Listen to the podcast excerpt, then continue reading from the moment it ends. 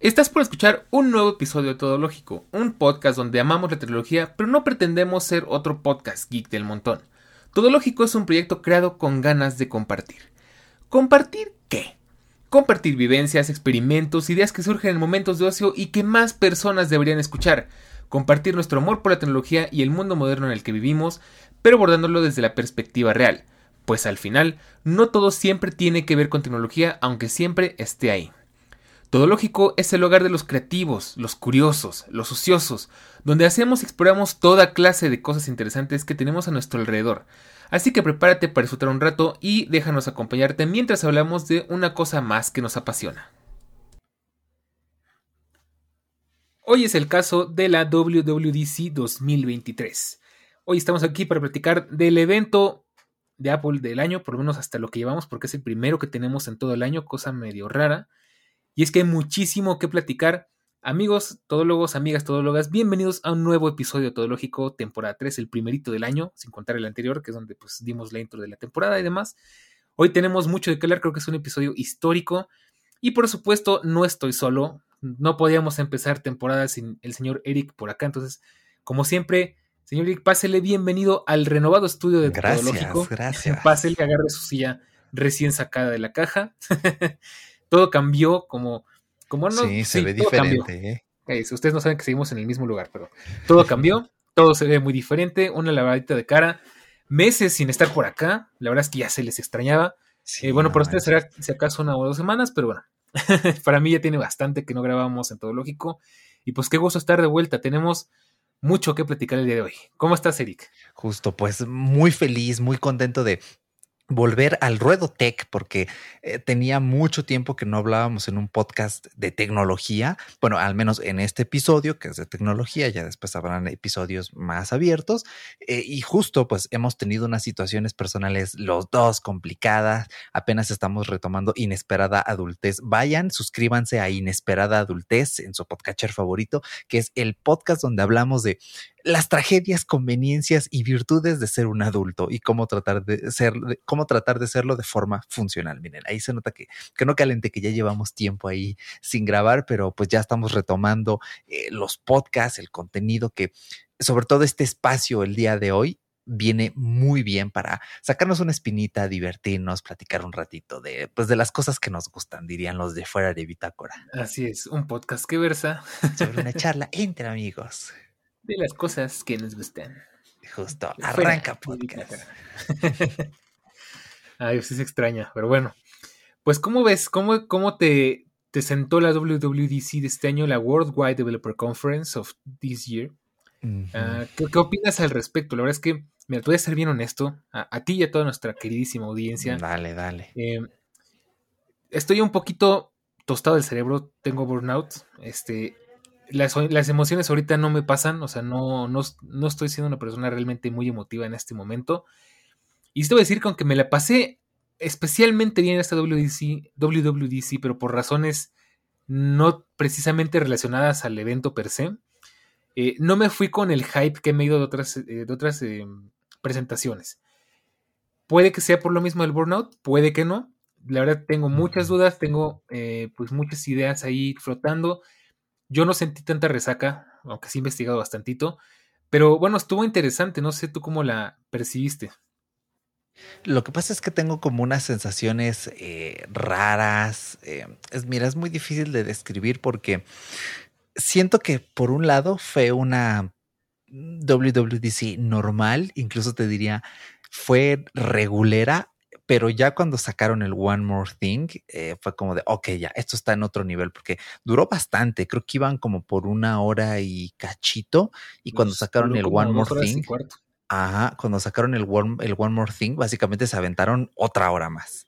Eh, y fue allí cuando yo sentí que empezó a repuntar porque entró y es como, ay, iOS 17 está bien bonito, ahora puedes ponerle eh, más bonito cuando te llama alguien. Y eso estuvo muy cool porque es cierto, se veía como interfaz, o sea, si alguien te llama en tu iPhone, básicamente la interfaz de llamada se ve, sigue viendo como de 2013, del iOS 7 y con estos ajustes de iOS 17 es como, ah, qué bonito, y le puedes poner letras personalizadas y la aplicación de contactos se va a ver mucha mucho mejor. Eh, justamente, mira, me acaba de chillar el Apple Watch que lo ponga a cargar. Perdón, carnal, que si no, no me parametriza el sueño. Ahí está. Eh, y bueno, pues sentí que todo fue muy eh, normal. Ciertas cositas de iPadOS me sorprende porque para mí lo más importante de iPadOS, no lo dijeron en la keynote, que fue que ya puedes conectar fuentes de entrada eh, y salida de video em, en el iPad con el puerto que tenga, es decir, webcams y micrófonos. Y me parece que en los settings tú vas a poder elegir. Es que siempre un abrazo a la gente de Ishenako de podcast, siempre dicen lo mismo. Joder, tío, es que quiero grabar este podcast, pero quiero escuchar por los AirPods y que me podáis escuchar a través del Shure. Y no puedo porque iPadOS no me ofrece esta opción. Bueno, ahora sí ya van a poder porque parece que este detallito que parece insignificante no lo dijeron en la keynote. Me preocupa porque ese tipo de cosas a veces las terminan quitando de la versión final y no regresan sino hasta la punto uno, la punto dos, la punto tres. Eh, bueno, cosas de Apple que solo Apple sabe. Eh, pero en general, esa es mi impresión. Es como, bueno, estuvo bien y de hecho tuve mucha suerte porque eh, fue en lunes y no es muy común que sean en lunes, casi todas las keynotes son en martes, pero pues, la WDC pues, es la conferencia inicial de todo el evento. Em, y yo tengo juntas en el trabajo los lunes, la típica junta remota donde te conectas con todo el equipo. Y acabó justo a las 11 y después de esa gran junta tengo una mini junta con mi área, pero tuve tanta suerte que pues, espero que nadie del trabajo me escuche, que justamente mi jefe dijo, ah, nos vemos a la una. yo, sí, perfecto, nos vemos a la una, porque yo dije, híjoles, ¿cómo le voy a hacer? Me voy a perder la primera parte. Y dije, no manches, sí, nos vemos a la una. Vamos a ver la WWDC. Y me puse a ver la conferencia en ese ratito y justo acabó cuando empezó mi mini junta. Entonces, muy bien ahí. La suerte me sonrió un poquito al inicio de esta semana. Pero esas son mis sensaciones. Ya iremos indagando, pero fue normal, un poquito flojita en los sistemas operativos normales. Y siento yo que lo único remarcable fue el One More Thing. Ok, eso me tranquiliza más que decir que no estoy en este no estoy deprimiéndome, o sea, sí.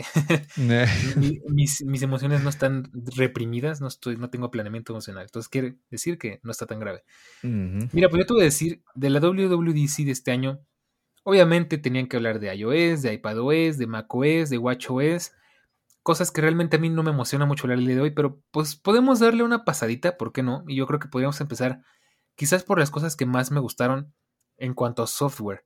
La primera fue WatchOS, que yo creo que WatchOS es donde más vamos a notar el cambio, de verdad no sabes cómo le hacía falta a WatchOS sí, esta actualización. Me encanta que por fin puedo usar la carátula que yo quiera sin perder funcionalidad que eso es algo que odiaba de, de, del WatchOS, bueno, del actual que todavía tenemos todos ahorita, para atrás, ¿no? O sea, que o, tienes una carátula muy bonita que no sirve nada para nada más que para ver la hora, o tienes una carátula muy útil, pero tienes que sacrificar lo bonito, ¿no? Y al final, pues es una por otra. Nunca he encontrado una carátula que diga, esta me encanta y funciona al 100%, aquí tengo toda la información que quiero y se ve preciosa. No hay, no existe. retomando el meme. Entonces, me gusta que ya por fin nos dieron una opción, ¿no? Y creo que ya va a ser un buen lavado de cara. Este, me gusta que, eh, pues vamos a tener, creo que algo que, bueno, si bien yo creo que lo que queríamos era poder tener watch faces personalizables al 100%, eh, creo que esto es lo que más se le acerca, sin que Apple eh, pierda el control y se ponga, le dé ansiedad, ¿no? Entonces, me parece bien, creo que es de las cosas que más me gustaron, junto con con macOS, que nunca, que al final no se llamó este Rancho Cucamonga, como todo el mundo esperaba. Al final se llamó este, Sonoma, ¿no? Eh, justamente. Entonces, eh, pues está padre, me gustó. Hay cosas útiles, hay cosas interesantes, los, widgets, este, alguna que otra cosita. Ya veremos al final qué tanto los utilizamos. Bueno, por los utilizamos me refiero a mí y a los que tengan Mac. Eh, en el día a día, ¿no? Al final yo te puedo decir, Stage Manager lo he usado tres, cuatro veces y realmente no le he sacado el provecho porque yo soy muy organizado, entonces no lo necesito.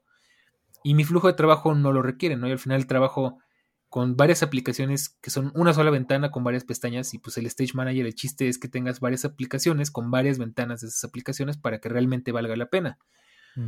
Pero bueno, fuera de eso, eh, me quedo con que por lo menos eh, el sistema que tenemos ahorita, que ya está se me olvidó cómo se llama, este. Sonoma. No, eh, Monterrey.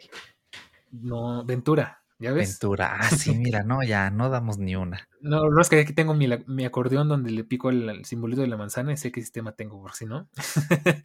eh, lo único que me gustó de Ventura, salvo, bueno, salvo algunas excepciones, es que es mucho más estable que el cáncer que era Monterrey, ¿no? Mm. Fuera de eso, esperemos que Sonoma eh, siga con este buen legado. Creo que ahorita Maco es el, es el sistema con menos bugs de Apple después de quizás de Apple TV. Entonces, bueno, de TV OS, ¿no? Entonces, eh, fuera de eso, pues lo demás está curioso, ¿no? O sea, iOS me hizo entretenido, interesante, pero lamentablemente hay muchas de esas cosas que no voy a usar porque nadie usa iMessage en México ni en Latinoamérica. Y por nadie, me refiero a nadie que yo conozca. Eh, y los que lo usan es porque de plano no les queda otra, todo el mundo usa el cochino WhatsApp. O gente más inteligente que usa Telegram, ¿no? Y yo honestamente sigo prefiriendo Telegram porque me sigue pareciendo mucho más cómodo. Eh, y ya, o sea, realmente eso, lo de la, esa cosa de que puedes personalizar las llamadas, algo que sí me encantó es algo que de verdad digo, por fin, es algo que yo necesito. Lo de que si no contestas una llamada, sí te haga una transcripción de, lo que se está diciendo en la llamada, ¿no? Entonces, digamos que ya si quieres contestar, contestas, mm, si no, te evitas una llamada de scam o de phishing o algo así.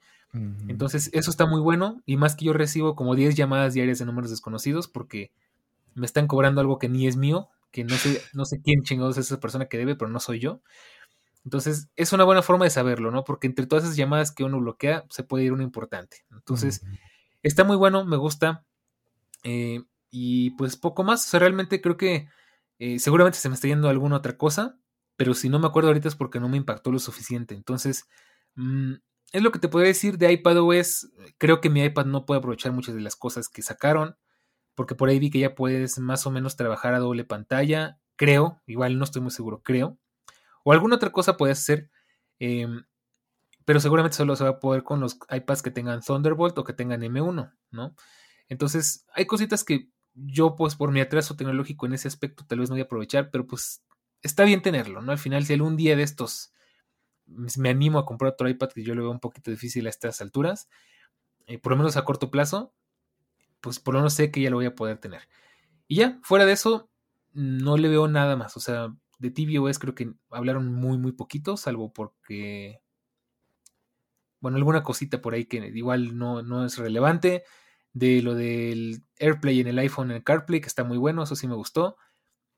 Pero pues creo que más que ser una revolución, es una breve actualización con más detallitos, ¿no? O sea, con, como que es como que ya tienen una pintura muy bonita, muy bien hecha y llegaron y dijeron, ah, bueno, vamos a ponerle por acá esta rayita, esta sombra, esta luz, este, esta, mira, aquí le puedes poner esta textura, aquí ponle una estrellita para que se vea más bonito.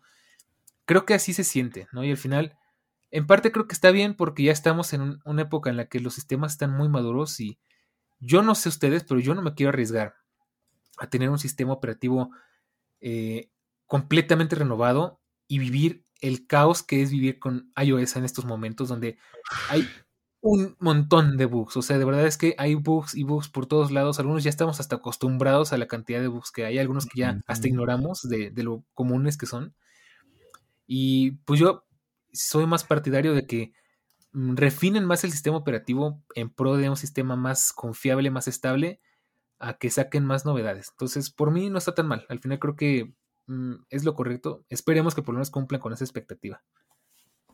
Sí, caray. Bueno, aquí aplica el meme de cómo le explicamos, señor Calamardo, de que esa función que tanto te gusta de la transcripción de las llamadas en el buzón de voz solo es para Canadá y Estados Unidos. Sí, claro, como tenía que ser. Justamente. Pero algún día tendría que llegar a México, espero. Eso sí, esperemos que sí. Pero eh, justo, es muy curioso todo esto que mencionas, sobre todo que eh, sí, no se sintió como esa actualización del siglo, francamente, eh, yo sigo sintiendo que iPadOS sigue estando desperdiciado. Eh, está muy bien que ya puedas conectar entrada y salida diferente. Los widgets, la implementación está todo súper bonito. De hecho, me encantó que em, ya se puede, los widgets ya van a ser interactivos. Al fin, Señor Santo, se tardaron tres años desde que los introdujeron en que fueran. Uno esperaba que en iOS 14, ah, es que es la primera versión, son de prueba, se ven bonitos. Pero por Dios, hasta 17 que llegaran los widgets interactivos. Espero yo que haya un trabajo de optimización para que estas tareas en segundo plano em, funcionen bien y que se hayan tardado lo que se tardaron para que básicamente pues no se trague tu, tu batería el este eh, pues todas estas cositas, ¿no? Eh, pero bueno, por otra parte, me parece también eh, muy interesante cómo el iPhone pues ya es un sistema podríamos decir, ya tan maduro que ya son realmente cositas pequeñas, ¿no? Que le van haciendo estos improvements, pero ya nada muy grande. Y algo que me molestó y que yo quería ver y que no llegó fue que se pueda eh, ajustar la librería de apps como uno quiere. Ah, sí. Yo he de decir algo. Eh, yo no estoy tan peleado con esto porque yo más o menos conozco mi librería, sé dónde está cada app y así, pero si le están metiendo tanta caña a la personalización. Oye, por Dios, dame la opción, Apple, de que yo pueda elegir. Es más, ya, eh, fusílate tal cual está en Android, su librería de apps, fusílatela en iOS. Yo creo que funcionaría muy bien porque en Android, y especialmente dependiendo del launcher que utilices, a mí me encanta Nova, yo soy fan de Nova Launcher desde, desde que tuve mi primer Android. Eh, me encanta que puedes hacer lo típico, que sea un botoncito que tú le picas y que bota, tal cual ya se puede hacer en iPadOS, o deslizas eh, desde arriba hacia abajo o desde la posición que tú quieras y sale. A mí me encantaría que en iOS tú deslizas el dock hacia arriba y se abre la biblioteca, pero que tú puedas elegir tenerlo o en carpetas o todas las apps regadas o que puedas anclar aplicaciones tal cual es en Android que se lo fusilen y ya no pasa nada. Lo vamos a agradecer porque hay muchas quejas, muchos comentarios de esto y no lo hicieron. Me sorprende. Ahora yo les voy a dar eh, una idea. Ahorita en este preciso momento, sé que no lo pueden ver, pero junto a mi micrófono tengo el iPhone 12 mini corriendo iOS 17 versión beta. Entonces, ah, dudas que tengan, eh, si quieren saber algo en especial del sistema operativo, algo que haya cambiado, o no voy a poner así como los reviewers de YouTube a 200 cosas nuevas en iOS 17, no, qué hueva, la neta. Pero si tienen dudas muy específicas, si quieren que pruebe algo, eh, díganme y lo checamos, ¿no? Estaría muy interesante ver qué, puede ir surgiendo en el camino, porque bueno, precisamente hoy instalé, de hecho hace rato me dio un mini infarto porque no encontraba, ahora sí que un mini infarto, porque no encontraba el, el 12 mini, no sabía dónde había quedado. Eh, pero sí lo encontré. Entonces, justo lo estaba buscando para instalarle iOS 17 y pues ver qué tal, ¿no? A ver qué, qué, este, pues qué se le puede explorar. De entrada te digo que se siente exactamente igual a iOS 16, así de buenas a primeras, o sea, las novedades no son muchas. Pero bueno, vamos a ir viendo, igual si tienen dudas, si quieren que cheque algo, lo puedo checar. De entrada te puedo decir que efectivamente no puedes reorganizar tus aplicaciones. Sí, no. Entonces, y bueno, pero está, está bueno probarlo directamente en un dispositivo que ya tiene iOS 17, entonces, bueno, pues así nos quitamos la duda de primera mano, ¿no? Justo, oigan, y eso también es algo muy bueno. Yo me acuerdo que cuando yo hacía videos en YouTube justamente de tecnología, era la odisea, por Dios, instalar las betas, porque me acuerdo que iba a Google y, y, buscaba perfil de desarrollador para iOS y podía yo instalar perfiles de una página que a veces parecía de dudosa procedencia, pero funcionaba y me instalaba el perfil de beta de desarrollador y ya podía instalar las betas. En ese entonces tenía un iPhone SE y me facilitaba mucho las cosas, entre comillas, porque, o sea, esto de estar buscando perfiles y eso era como de, ay, qué engorroso. Y este año Apple dijo, no, miren, youtubers, reviewers, desarrolladores, ya no necesitan pagar los 100 dólares al año con una Apple ID o directamente de su iPhone, se van a ajustes, configuración y les va a botar una nueva opción que dice eh, tipo de actualización y ustedes pueden elegir beta de desarrollador, beta pública y pues las versiones normales. Y esto está increíble. Obviamente, seamos responsables, ya saben, la regla no lo instalen en teléfonos principales. Si tienen un, un mini auxiliar, como es el caso de Daniel o cualquier otro, adelante. Pero es más, incluso yo les diría, si ustedes emplean esta estrategia de, ok, tengo un teléfono para salir a la calle, el que uso en mi casa con las apps bancarias, no le instalen las betas al que tienen en su casa con las apps bancarias, porque eh, muchas veces estas apps bancarias dejan de funcionar con las betas. Así es. Para eso tendrían que comprarse un tercer dispositivo que sea el de las betas, el para salir de casa este, y el que tiene las apps bancarias. Pero eh, creo que pues no mucha gente va a necesitar el tercero pues para las betas. No somos desarrolladores, entonces. ahora sí te voy a decir una cosa, algo que he estado buscando en iOS 17 aquí en el iPhone y que no está, que es algo que me emocionó muchísimo, es algo donde sí me pongo de pie y le aplaudo a Apple, es que hicieron muchas novedades respecto a salud mental y eso es algo que a mí como psicólogo ah, me encanta, me enloquece, me fascina. Ese, es, en especial esa aplicación de Journal, no sabes cómo me encantó, o sea, creo que es algo que, eh, de hecho, por ahí alguna vez recuerdo que lo escuché en Paguridades que dijeron, es que como que le hace falta algo así al iPhone, no sé qué, ya lo tenemos y es algo que me encanta porque justamente hay aplicaciones de terceros, desde luego que sí, pero que esté tan bien integrado con el iPhone, que puedas hacer todo de manera nativa, que puedas hacer varias cosas que, bueno, efectivamente, eh, pues nada funciona mejor que una aplicación nativa, bueno, no siempre, pero creo que me entiendes a qué me refiero. Eso me encanta, o sea, que verdad, que aparte pues usan la inteligencia artificial, usan el Neural Engine y todo el rollo para que puedas registrar tus momentos, tus pensamientos, música, y todo sin tener que usar una aplicación de terceros, dudando de a dónde va tu información, eh, teniendo que pelear con barreras tecnológicas, con barreras de datos y demás cosas.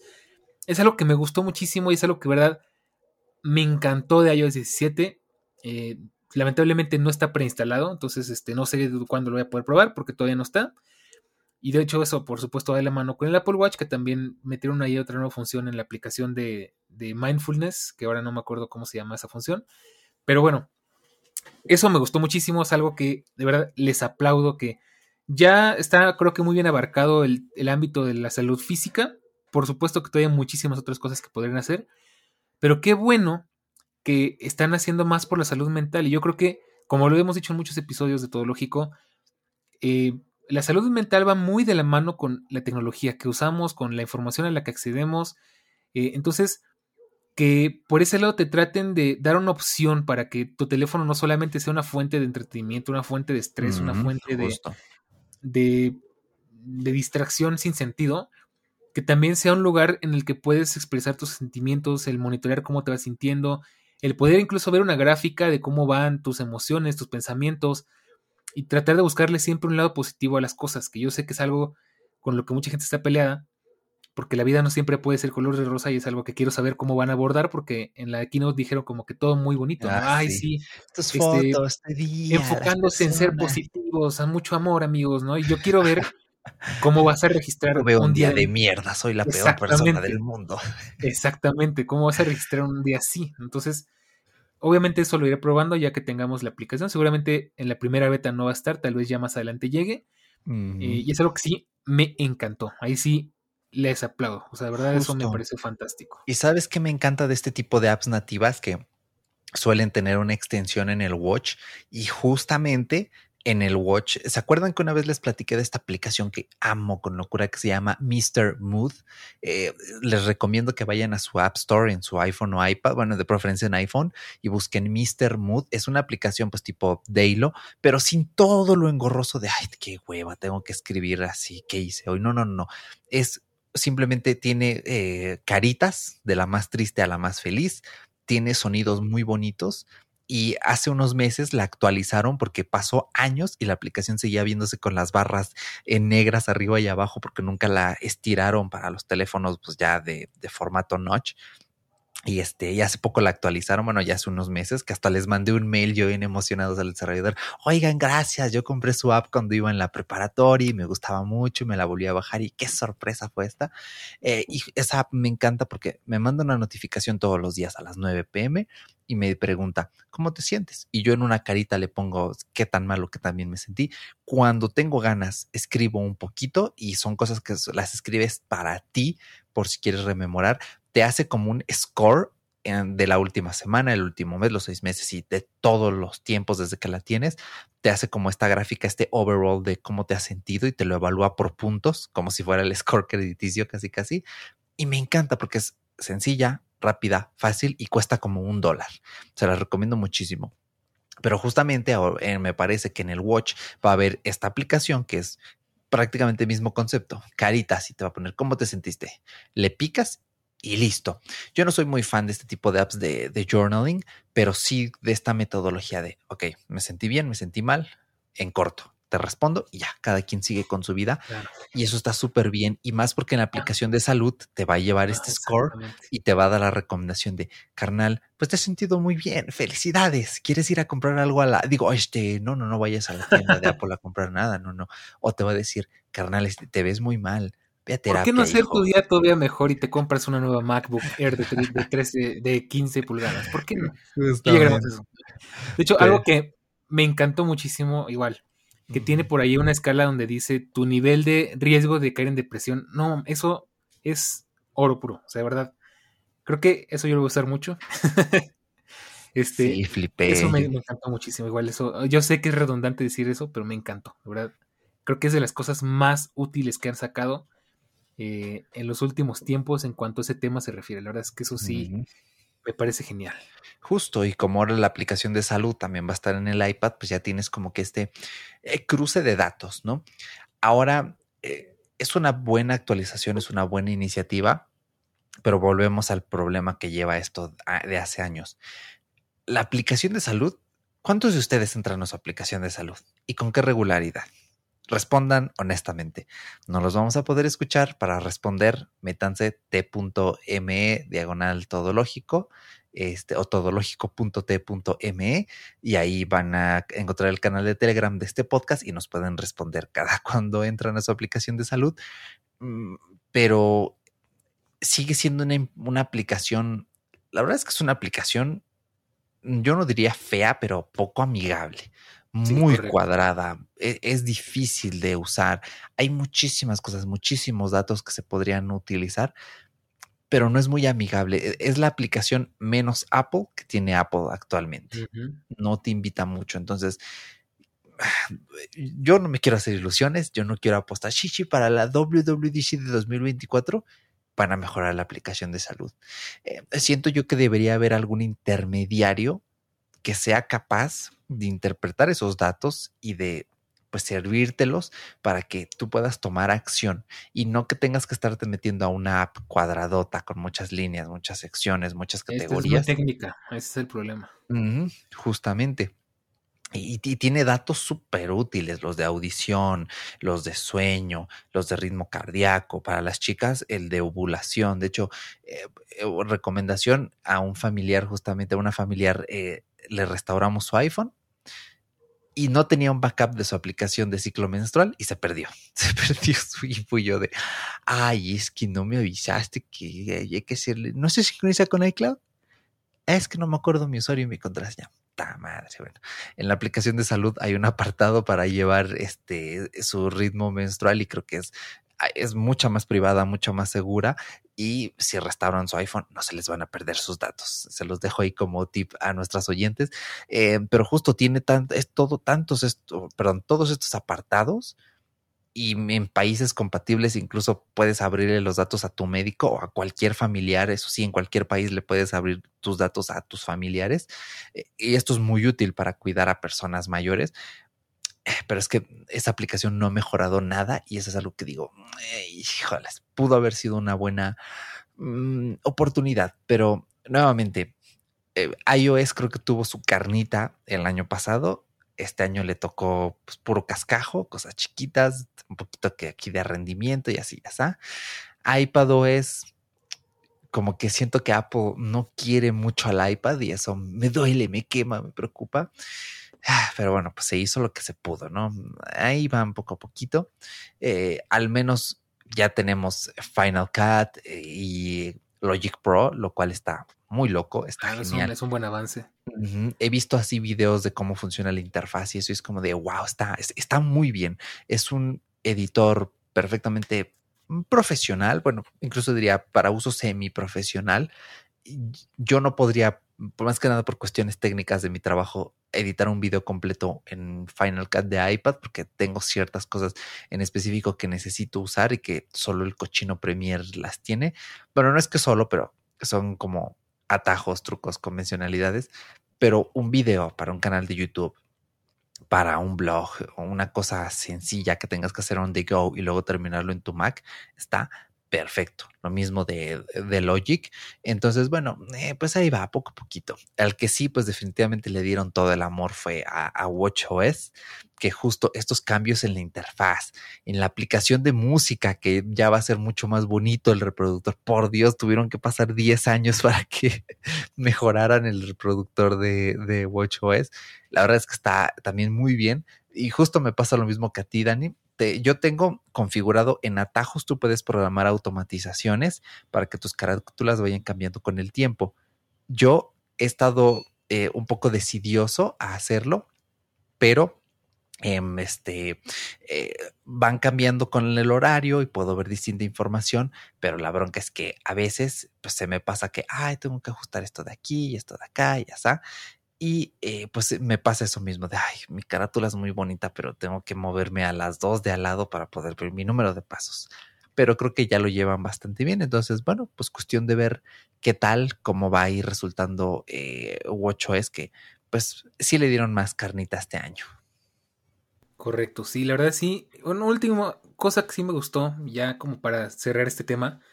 Eh, lamentablemente yo lo voy a poder aprovechar. Yo sé que es muy dura la vida de alguien que tiene un iPhone 14 Pro, ¿no? Yo sé que es algo que muy poca gente tiene el dolor de experimentar, pero bueno, este, espero no sonar demasiado odioso con esto, ¿eh? Créanme que sarcasmo no quiero molestar a nadie. este, lo que me gustó fue esta nueva función en la que puedes usar tu teléfono en landscape mode, en modo horizontal para los para, para la gente hispanohablante, y te va a salir algo muy similar a lo que salía con el Apple Watch, ¿no? Que vas a tener como pantallas eh, en espera, con relojes, con widgets, con información. Eso es algo que de verdad me encantó. Y más, bueno, obviamente todos los que tengamos un iPhone con iOS 17 lo vamos a poder bruchar. Pero más los que tengamos el iPhone 14 Pro en adelante, porque vamos a tener la pantalla siempre encendida y vamos a poder ver esa información todo el tiempo. Y eso es algo que de verdad me encantó. Obviamente en el iPhone, en el iPhone 12 mini no lo puedo probar, pero eh, cuando lo pruebe les platico. Y me gustó muchísimo porque de hecho incluso el stand que venden ya lo localicé. No está tan caro el que, bueno, el que ah, mostraron en la presentación. Cuesta 1200 pesos, algo así como 60 dólares. Aunque hay un detalle porque no trae el cargador MagSafe, es el puro armatoste. O sea, ahí tienes que comprarte el cargador aparte. En AliExpress hay de esos más baratos. Eh, sí, exactamente. Pero está muy bien, me gustó muchísimo la idea, de hecho lo veo súper útil porque aquí en mi escritorio eh, como bueno, no les he platicado todavía eso, es algo que platicaremos en otro episodio, porque justamente cuando conseguí el iPhone 14 Pro, me fui y pues el podcast se quedó ahí muerto un ratito. Les tenía que platicar y les voy a platicar al respecto. Bueno, pues ya me gustó mucho, ya me acostumbré a la pantalla siempre encendida del iPhone 14 Pro.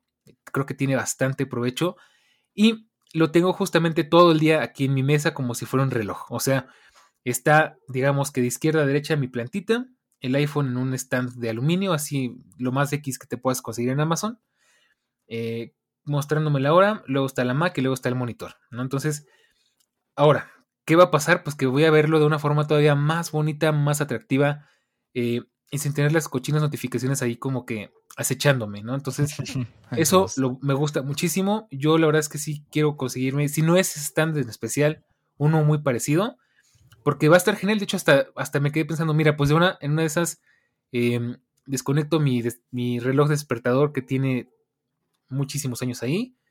Que debo si le da un toque vintage, es un reloj que ha salido en películas todo, ahí como dato curioso, o sea, no porque sea especial, sino porque es muy famoso. Y ya pongo mi iPhone y sería como una especie de Echo Show, pero versión iOS, ¿no? Entonces estaría muy padre. ¿Y, por qué no me compro un Echo Show? Porque no me gusta Alexa, porque no, me gusta que me espíen, nada más. Y porque no quiero gastarme 2.500 pesos en un Echo Show. Pero me gusta la idea de tener eso ahora en mi iPhone y ser un dispositivo que además me puedo llevar donde yo quiera y que además toda esa información la tengo en el momento que quiera y en el lugar que yo quiera porque no es un reloj, es mi iPhone. Entonces, eso está muy, muy bien. Y aparte, pues de nuevo, eh, pues es un dispositivo que ya tengo, ¿no? No tengo por qué comprar algo más, si acaso el stand, o hasta en este mismo aluminio, yo creo que conectado a la electricidad es más que suficiente, podría funcionar. Entonces, ya les iré contando también ya que pruebe eso con el iPhone 12 mini, pero creo que de iOS y en general es otra de las, quizás la última cosa que también me gustó mucho. Justo, sí, muy bueno ahí, por lo que estuve leyendo, eh, pues básicamente, si tienes una pantalla always on, siempre se va a ver eh, pues tu, tu, pantallita ahí de, de, dispositivo. Y para los que no, pues como siempre ha funcionado. Es decir, tocas la pantalla, se enciende, te muestra esta vista en horizontal, se apaga y sigues con tu vida. Es muy curioso porque justamente esta mañana estuve leyendo un artículo de Night to Find Mac y justo el autor decía, ¿es que acaso esta pantallita un hint de que se viene un dispositivo con pantalla estática para el hogar de Apple. Ya tienen los HomePod mini, los HomePod normales. ¿Qué están esperando para lanzar este dispositivo? Y es cierto, ¿eh? porque eh, pues esto lleva mucho tiempo rumoreándose, no se da, que sí sí, que sí no.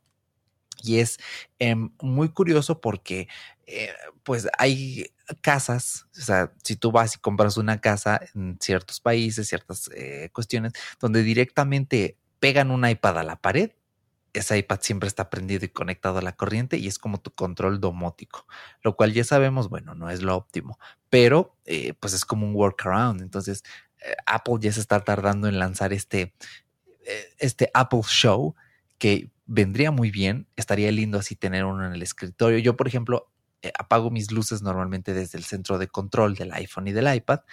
A veces si le digo, oye, Pancha, apágame la luz, tal y tal, pero es mucho más cómodo. Entonces, tener ahí un dispositivo que te muestra estos widgets bonitos, fotitos, tus controles de HomeKit, oye, pues un golazo. Eh, yo no sé qué esperan. bueno, todo depende del precio, pero si pudieron lanzar un HomePod mini, pues a un precio contenido, con buenas prestaciones, oye, pues mismo dispositivo, a lo mejor no con la misma calidad de un HomePod mini, que sea la bocina como la mitad de buena que el HomePod mini, y ya el resto del costo lo amortizas con eh, pues eh, la pantalla, que yo creo que ahí tienen una oportunidad de negocio que pues les da miedo o todavía no están listos para aprovechar.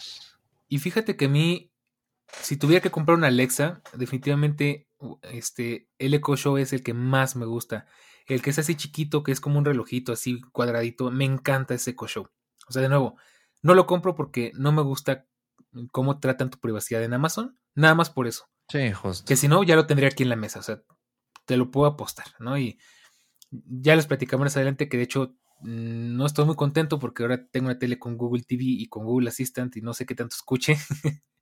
Pero bueno, ya si empiezan a salirme eh, comerciales de lo que platico, ya sabré por qué, ¿no? Entonces, este, pero nada más por eso, o sea, realmente me gusta y de hecho, pues obviamente, el mejor, el mejor asistente ahorita es Alexa, o sea, no hay otro que le gane a Alexa. Eh, y eso sí, hay que, hay que reconocerlo, o sea, por lo menos de consumo, Google, con, así de bien establecido. Mm, es que Google no es tan bueno porque tiene muchas limitaciones que Alexa, ¿no?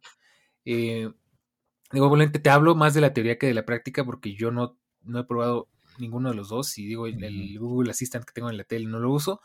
Pero por lo que estuve probando y conviviendo con Alexa, pues es con el que más dispositivos tienes compatibilidad, con el que más opciones puedes hacer, con el que más cosas puedes hacer. O sea, realmente tiene lo suyo y lástima que sea, es el único detalle por el que no me convence, porque por todo lo demás, eh, incluso estaría dispuesto a sacrificar el HomePod y Siri en ese aspecto por una Alexa, pero nada más por eso, porque valoro mucho mi privacidad y no quiero que me estén atascando de comerciales y vendiendo mi información, no tengo una Alexa, simple y sencillo. Pero a mí me encanta el Echo Show y pues si Apple saca un HomePod Show o un, HomePod Bicho, no sé cómo se vaya a llamar, créeme que yo voy contento y les, y les pago si son 3 mil, 4 mil pesos, a lo mejor y sí me lo termino comprando.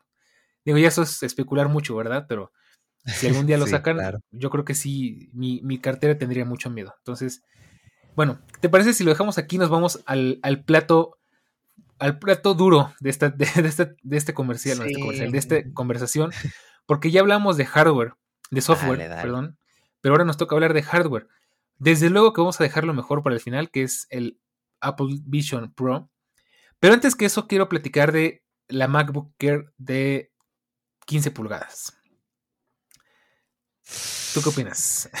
Mm, me gustó que le hayan bajado el precio a la RM1, a la eh, RM2 de 13 punto y tantas pulgadas y que el precio de la de segunda generación eh, con los chips M sea la de 15. Mira, es muy curioso porque ya saben que yo mucho tiempo tuve esta, pues, ¿cómo decirlo? esta como pelea interna de, de qué es lo que quiero. ¿Es realmente un Mac lo que yo quiero o un Windows? Y estuve haciendo esta eh, introspección. De hecho, incluso me vi un video de Nate Gentile donde hablaba PC versus Mac. Y él daba puntos muy buenos y me hizo caer en cuenta de varias cosas. Y es que, siendo honestos, Mac apesta en relación calidad-precio. Es absurdo el precio de los upgrades y yo creo que no vale, bueno, no es que no lo valga, pero es ridícula la cantidad de dinero que te pide Apple a cambio de pues más RAM, más almacenamiento. Es como de, oye, pues como siempre dice Julio César, eh, es que han de ser eh, RAMs hechas de pelo de unicornio o algo así. Entonces me he dado cuenta, eh, porque me armé una pecerda nueva, que me encanta, hay cosas que me estresan, pero me encanta el proceso de armado, me encanta que por, entre comillas, el menor dinero posible tienes una máquina muy buena, upgradeable, y puedes meter lo que tú quieras, que Windows es ya un sistema operativo tan maduro, tan apto para hacer tantas tareas que es como de posta. Esto es de las mejores cosas que puedes este, hacer, conseguir por tu dinero. Y no digo que Mac no sea bueno, Mac OS es muy bueno, recibe actualizaciones, y mi problema es más con el hardware. Pero sabes qué? Viendo esta, ¿por qué dije todo esto? Esta MacBook Air de 15 pulgadas me hace ojitos y yo diría, mira, hay días en los que me siento así de, ah, es que hoy no quiero trabajar en mi casa, quiero irme a un café, este, al WeWork, ¿a poco no? Y es como de, híjoles, pero pues estoy anclado a mi gabinete, a mi super PC Master Race, que ni es tan súper, ¿eh? ¿eh? pero tengo que estar pues aquí en mi computadora. Pero una MacBook Air que tiene suficiente poder. Yo creo que con 16 GB de RAM y lo básico de almacenamiento la armas y con el M2 obviamente, es una máquina perfectamente capaz de editar ciertos tipos de video. Al menos los videos que edito yo en mi trabajo con Premiere, perfectamente los podría editar con la potencia de esa máquina. Son 15 pulgadas, es más grande, es delgadita, tiene una batería del copón 18 horas y por ejemplo, para fines de semana o días que diga, ah, pues mira, vamos a grabar podcast o no sé, voy a hacer cosas de ofimática, prendo la, la MacBook eh, y listo. O sea, sigo teniendo las capacidades del ecosistema, el este el portapapeles universal, que handoff, puedo usar el iPad de segundo monitor. Entonces, es una máquina muy pensada para el mundo de entrada a macOS o bien actualizar tu equipo que se te hace chico, pero que quieres algo más grande sin comprometerte a gastar los dos mil y cacho dólares que cuesta ya una Pro de 14 de 16 pulgadas. Entonces, me parece una muy buena elección, un muy buen hardware y recuerdo mucho a Jesús Olmos que decía en el Iceberg Code, es que es ridículo que las MacBook sigan siendo, bueno, con la Air se entiende porque es la Air, pero es ridículo que el mínimo sean 13, 14 pulgadas, porque en Windows ya es muy raro encontrar una laptop de menos de 14 pulgadas. Casi todas son de 15 para adelante. Eh, salvo que sea una Chromebook, no vas a encontrar nada de menos de 14 pulgadas.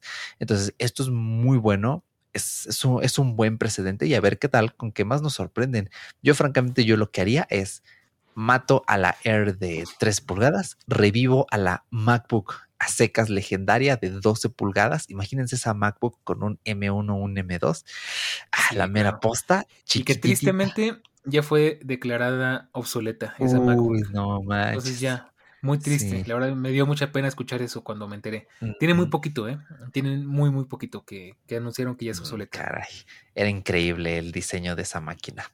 Eh, directamente revivirla ahora que ya hay el hardware necesario. Dejas la Air de 15 y ahí te sigues. Eh, matas la Pro de 13 porque es ridículo. Eh, y ya tienes tus MacBook Pro de 14, 16. Bueno, tiene matices. yo te voy a decir ahí que sí y no, porque depende mucho del uso que tú le quieras dar. Por ahí vi alguna vez un video de Tex Santos que justo decía, eh, ¿cuál es la MacBook perfecta para mí? Y él ha probado desde la Air con M1 que tengo yo hasta la Pro, hasta la Pro este de 14 pulgadas con M2 Pro, creo, de 15 pulgadas, no sé, ya, ya estoy perdido en eso. Em, y decía, pues al final, la Pro de 15 pulgadas no le gustaba porque se le hacía muy pesada, muy estorbosa, viajaba mucho y era cargar un gran tabique ahí con él. La Air de M2 se le quedaba corta. ¿Y dónde encontró su lugar ideal? En la Pro con eh, de, 14 pulgadas, porque resulta que era la que pesaba menos, la que tenía muchas capacidades, la que pues podía dar bien con todo lo que él necesitaba, ¿no? Y obviamente piensa que si eres una persona que viaja mucho, no puedes abrir una computadora con demasiada comodidad en una mesita de avión. O sea, realmente eh, yo no lo he intentado, pero he intentado usar el iPad y si el iPad, que es un iPad de 11 pulgadas, se siente incómodo, imagínate una MacBook de 15 pulgadas, ¿cómo se debe sentir?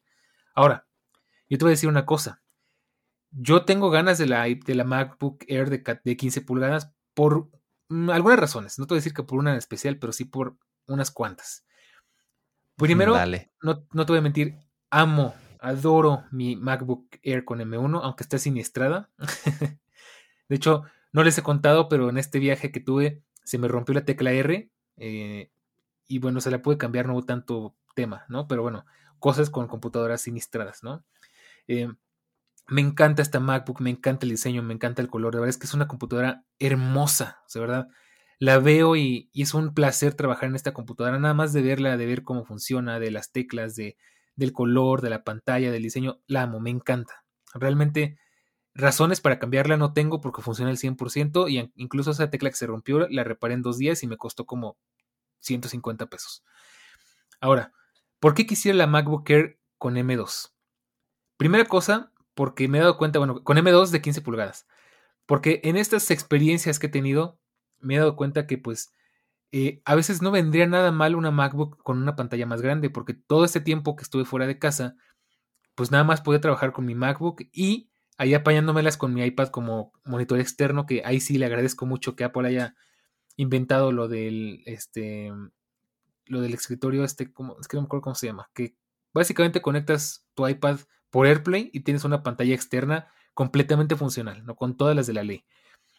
Eso me encantó, mm, pero pues al final, eh, digo, yo agradezco que pude solucionarlo de esa manera porque sí, en serio, yo en mi trabajo requiero dos pantallas, o sea, puedo trabajar en una, pero es extremadamente incómodo. Eh, y digo, bueno, ¿qué tal si, por ejemplo, ahora mi plan es, de nuevo, amo mi setup, me encanta estar aquí, me encanta mi silla, me encanta mi escritorio, me encanta mi monitor, me encanta mi Magic Mouse, mi Magic, Keyboard. Pero ¿qué pasa si necesito irme a trabajar a algún otro lado por lo que sea? Porque me aburrí estar aquí encerrado, porque quiero, porque tengo que irme de viaje y no puedo dejar de trabajar, porque se me fue el internet y tengo que irme a otro lado, por, cualquier razón me gustaría mucho tener la cobertura de tener una MacBook más grande, más cómoda para trabajar.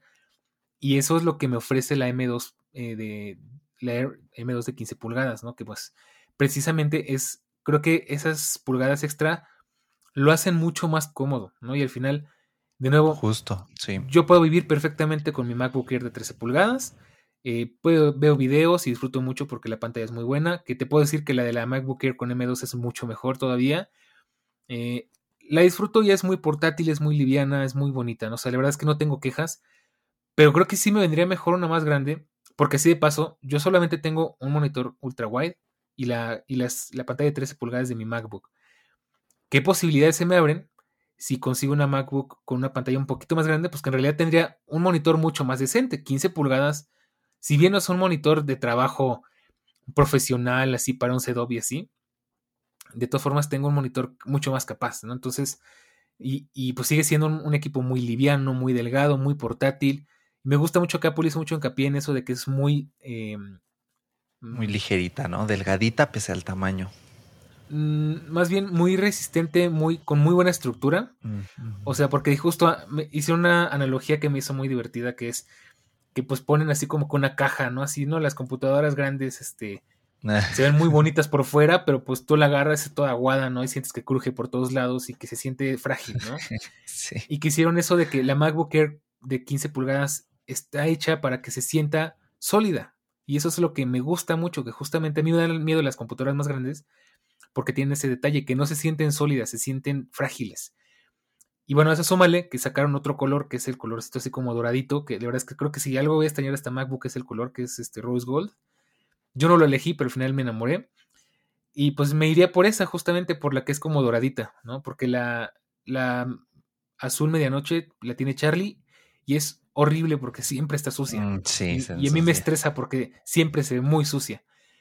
Y por más que la limpie y todo no dura mucho tiempo. Y, esta, pues como una, es un acabado más mate y así, pues dura más.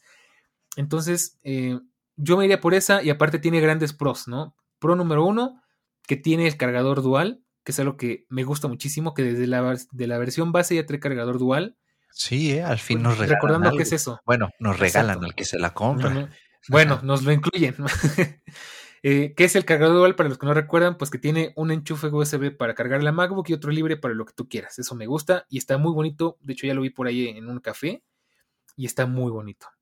Eh, y otra cosa que te incluye más poder gráfico. Es algo que si algún momento, eh, esperamos pronto, retomo el tema de los videos, pues ya tengo una computadora que puede mover un poquito más ese, eh, pues ese requerimiento que yo tengo para hacer, para grabar y editar videos. Entonces, por esas dos razones principalmente, y pues de nuevo porque es un tamaño mucho más cómodo para trabajar, ¿no? Entonces, Ahora, la cuestión sería qué voy a hacer con esta MacBook, ¿no? No sé si la vendo, si me la quedo, no sé si quedármela hacer un exceso porque creo que no la voy a usar, pero venderla aquí es un problema. De verdad es que eh, después de la experiencia que les conté donde me amenazaron de muerte por un iPhone y de saber cómo hay un montón de estafas cuando se trata de vender computadoras, me la pienso. O sea, realmente tendría que conseguirle a alguien de confianza que me la quiera comprar. Eh, pero bueno, esos ya son como que temas logísticos y, así, ¿no? Pero em, me gustó, de hecho estoy hasta estoy pensando una de esas, la compro en Apple, la pruebo un mes y si no me gusta, no es cierto, la pruebo dos semanas y si no me gusta la regreso y si no la regreso y la saco financiada en otro lado. Este, Apple tápate los oídos. Entonces, eh, puede ser. Por eso se murió Best Buy en México, ¿eh? Ahí ya empezamos. bueno, pero Apple no creo que se muera, entonces, este, no creo que haya tanta broma. De hecho. Ay, no, qué cosas. Excelente plan, ¿eh? no es por ilusionarte, pero sí, sí me gusta. Eh, sí, todo depende del precio, carnal, pero sí me gustaría probar el mundo de la Mac con una buena MacBook Air M1. Te va un argumento más. Y lo sé porque pues yo le ayudé a Charlie a, sacar su MacBook. Su MacBook costaba lo que ahorita va a costar la de 15 pulgadas. Cuesta unos 30 mil pesos mexicanos, 1200 y cacho dólares. Eh, Ahora, financiada con Mac for Life, él está pagando a 30 meses, si no me falla la memoria, o a 20, sí creo que a 30 meses, como 400, 500 pesos al mes. Es bastante realista, o sea, realmente pagar 500 pesos al mes por un equipo que al final se va a pagar solo porque es un equipo de trabajo, me parece bastante razonable. No sé, la verdad es que creo que sí está para pensárselo. Desde luego, tengo que esperar a verla, tengo que esperar a probarla, tengo que esperar a enamorarme, porque ahorita solo es una idea que no me apasiona realmente, pero que si llega a ser el caso realmente sí me gustaría. O sea, realmente veo la posibilidad, ¿no? Tal vez, tal vez no presteño, porque, eh, porque así digo yo, a lo mejor termino traicionándome como suelo hacer y me la termino comprando, pero bueno, ya veremos, la verdad es que sí me gustó. Sí, caray, un gran dispositivo, a mí también me gustó, definitivamente para esta eh, eh, pues a veces como deseo que tengo de, ah, es que quiero trabajar en otro lugar, en movilidad. Eh, bueno, todo, acuérdense que todo depende del precio y el momento adecuado. Esta computadora en medio año, en un año, va a empezar a estar en descuentos, en ofertas. Es que la MacBook Air M1 aquí en México se ha visto hasta por 650 dólares nueva en, en ofertas. Y no es raro, ¿eh? Ajá, y el modelo, eh, pues el normal, el básico, y 650 dólares con impuestos ya. Entonces, es un gran precio. Mm, la de 15 no va a estar nunca ese precio, ni de coña, pero oye, mínimo unos 750, 800, 900 dólares eh, por este equipo nuevo. Está súper bien. El único problema es la RAM, porque creo que siempre es una buena inversión ponerle los 16 gigas de, de RAM, pero eso eh, se puede resolver de ciertas formas, no es el, el fin del mundo pero me parece eh, un, gran equipo. Y, por ejemplo, aquí en México, la verdad es que eh, pues el peso ha estado eh, ganando valor gracias a las inversiones, a las empresas que han estado viniendo a, pues sí, a poner sus bases de operaciones, sus fábricas, a que la inflación pues también ha estado cediendo un poquito, que los inversores han estado metiendo más lana y Apple hizo ajustes y han bajado de precio algunas cositas. se actualizó la página y bajaron de precio y también, por ejemplo, la Mac Studio eh, le pusieron pues ya el M2 y genial, genial. La verdad es que para mí tener un Mac Studio sería como de wow, con ese diseño. Sería como tener una PC mini TX, pero con una carcasa de aluminio super premium que no te tienes que preocupar de estarle dando mantenimiento. Me encanta esa máquina. Un día voy a tener una. A lo mejor no va a ser mi máquina de trabajo principal, pero se los prometo. Voy a tener una porque es un delirio. Y oye, genial rendimiento, pero me agarraron de sorpresa, Dani, con la, con la Mac Pro. Yo no me esperaba oh, la Mac Pro, ¿eh? ¿Cómo viste eso? Mm, sí. Ay, pues tengo mis dudas, pero la verdad es que me gustó. Yo, de hecho, esperaba, y de hecho, hasta mi mente me engañó por un momento, esperaba que sacaran un nuevo gabinete. Y mi mente me engañó por un momento porque de repente la vi rara. Dije, ay, como que la veo más chiquita, como que la veo más cuadrada. Pero no, es exactamente el mismo gabinete, es el mismo diseño. Cosa que a mí no me desagrada en lo absoluto porque es precioso. Me encanta el diseño de la Mac Pro. Desde luego que pues de lejitos porque yo nunca la tendría porque pues dinero y porque realmente no le sacaría el provecho, pero me gustó mucho. Eh, cosas que me sorprenden, pues el poder, ¿no? O sea, desde luego pues es un M, M2 Ultra, pues es una bestialidad que tiene el equivalente a 7 afterburners de Intel ya integrados, o sea, ya no tienes que pagar extra, cosa que yo creo que mucha gente va a apreciar mucho. Sí, de flipar, eh. Y lo que yo no entiendo, lo que me tiene un poco extrañado, sobre todo tratándose de Apple, o sea, por eso no lo entiendo, es lo de la personalización, de que le puedes meter más video, tarjetas de audio. Eso es lo que yo no entiendo cómo va a funcionar. O sea, si puedes meterle tarjetas externas, porque es, pues es un Apple Silicon, o sea, no entiendo cómo van a hacer la compatibilidad, o si les van a vender ellos mismos, o si van a vender eh, versiones especialmente para Apple Silicon. Eso me tiene todavía un poquito como que confundido.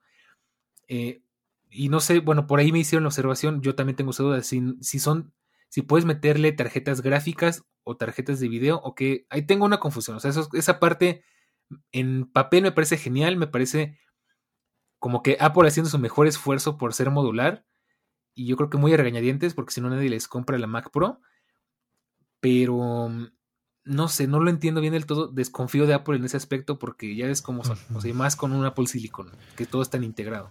Sí, eh, sí, yo también me quedé igual. O sea, cuando vi, la, vi las especificaciones de las ranuras Express y, uff, polentísimas, ¿eh? Creo que ah, tiene, si no mal recuerdo, no, no, voy a confiar en mi memoria. Les voy a dar la especificación. Permítanme, apple.com slash mx. Eh, esto sí quiero decírselos bien porque es, es, bueno, yo considero que es importante. Si les gusta lo técnico, obviamente pero sí tienes razón. Y no encontré información, pero tiene siete ranuras PCI E, eh, eh, PCI Express, y parece que todas son cuatro, o sea, lo cual está eh, flipante, porque tiene una PCI Express 4 generación 3, no, perdón, por 4 generación 3. aquí pues se pueden conectar cosas pues, pues sencillitas, es lo que traería, por ejemplo, en mi computadora anterior, pues es el, básicamente el puerto que tiene mi motherboard, tiene cuatro PCI Express de generación 4, lo cual está increíble porque tiene dos de altura simple y dos de altura doble. O sea, de los de altura doble son muy útiles cuando quieres hacer eh, un, pues digamos, hacer este vínculo entre GPUs y tiene dos, eh, otras dos que son de altura doble. Una es por 8 y otra es por 16. O sea, esto tiene una modularidad impresionante. Y aparte, aquí en la página de Apple, yo estoy viendo que hay por allí dos eh, puertos SATA. Entonces le podrías conectar incluso un SSD o un HDD de estos de 20 gigas eh, SATA en estos dos puertos. Y me encanta, el, diseño interior es precioso. Nunca he visto una motherboard tan más hermosa que esta. Tiene ahí su pilita, incluso la, las, este, eh, R32, creo que por ahí se llaman. Está increíble, al menos la foto que se ve aquí es, es, hermosa. Me encantaría ver una de estas Mac Pro abiertas, desmontadas, porque se ve que son una chulada por dentro y por fuera. Pero volviendo al tema, sí me llama la atención porque... Eh, ¿Qué puedes conectar en esos puertos eh, PCI Express? Sé que no todos son GPUs, eh, pero bueno, al menos se ve que es para accesorios de audio, video, para red, tarjetas de memoria. Necesitamos un poquito más de documentación, que alguien pues un día experimente y vea qué se le puede conectar, porque sí, como dices tú, eh, es raro, es raro. O sea, evidentemente el Mac Pro tiene que ser la cosa más modular del mundo, pero aún así es como de, mm, ¿y qué le puedo conectar? Obviamente si le vas y le enchufas una, eh, una, este, no sé, la GPU más reciente de AMD, una 7600 y pico o 7800 XT, o le pones una 4090 de Nvidia, pues no va a jalar porque por arquitectura no son compatibles con el CPU. Pero sí estaría muy interesante pues ver este punto. A, mí me sorprendió, el diseño me encanta, he tenido la fortuna de, de, ver esta computadora, incluso el, el, anterior diseño de rayador en la universidad, en la cabina de radio, había una Mac Pro de las de bote de basura, entonces son diseños muy lindos, preciosos.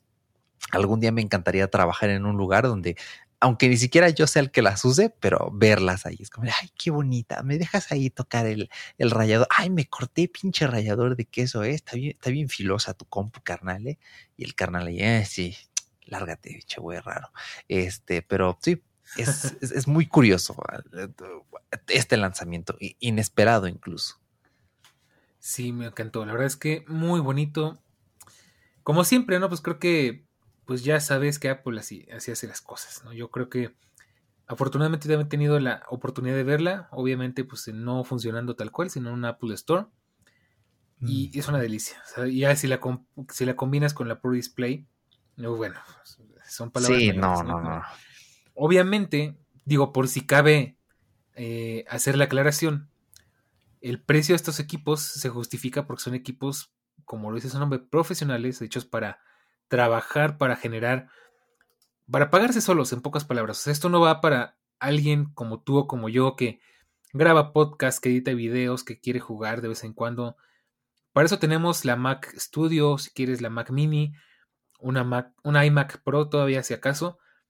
La Mac Pro es para gente que tiene un negocio, o sea, para gente que... Un estudio de TV, edita, exacto, video de manera totalmente profesional o audio de totalmente profesional o renderiza eh, para, de manera profesional películas, eh, videojuegos, modelos, no sé. Para eso es, o sea, porque nunca va a faltar el iluminado que diga, es que con eso te compras un Tsuru, no sé qué, mira. Si tu idea es comprarte un Tsuru, quiere decir que tu forma de ver la vida no es la misma que la de una persona que quiere o necesita una Mac Pro. O sea, no es lo mismo. claro. No voy a meter en broncas, por supuesto. Pero bueno, está enfocado para un mercado que las herramientas de trabajo son caras y de hecho hasta lo veo razonable. Si tomamos en cuenta que, por ejemplo, en un estudio de, música, los monitores que usan para escuchar la música andan por ahí de los 100 mil pesos cada uno también. O sea, realmente eh, ya se nos vamos a equipos de profesionales de, de la más alta calidad o digamos que de la gama realmente profesional de las grandes ligas, todo lo que vemos aquí creo que va acorde a los precios. Incluso la Pro Display, recordemos que en su tiempo era una gran revolución, una gran, eh, una gran propuesta porque un monitor de video, lo digo así porque para que se entienda, ¿no? Un monitor de video con esas características no había uno igual por ese precio. O sea, estamos hablando de que un monitor de otra marca dedicada, lo que sea, no costaba ni igual ni menos que una Pro Display. Entonces, solamente hacemos la aclaración por si hay algún iluminado y para quien tampoco entienda por qué el precio. Y es por eso, ¿no? Lo demás, pues ahora sí que los demás es como ver un Porsche en la calle, lo ves, está muy bonito, le tomas fotos, pero no te ves usándolo en tu vida porque te da miedo el tráfico, te da miedo que te asalten, te da miedo caer en un bache, no lo necesitas, pero es bonito verlo por ahí y saber que alguien le saca provecho, ¿no? Entonces, pues así creo que es como tendríamos que ver esta Mac Pro. De nuevo, para lo demás tenemos la Mac Studio, que creo que hace el trabajo que es más generalizado. Y para los mortales, pues tenemos lo demás, ¿no? La Mac Mini, la MacBook Air, la MacBook Pro más básica, la de 14, por supuesto, y poco más, ¿no? Para todo lo demás existe Mastercard. Y bueno, pues, ¿qué te parece si bueno, vamos a saludar al de la moto que no podía hacerse esperar en otro podcast lógico, maldita sea. ¿Qué te parece si acabamos este episodio aquí y en el siguiente nos ponemos a hablar ya largo y tendido del, de la, del Apple Vision Pro? Porque pues quisiera que este episodio se quede así.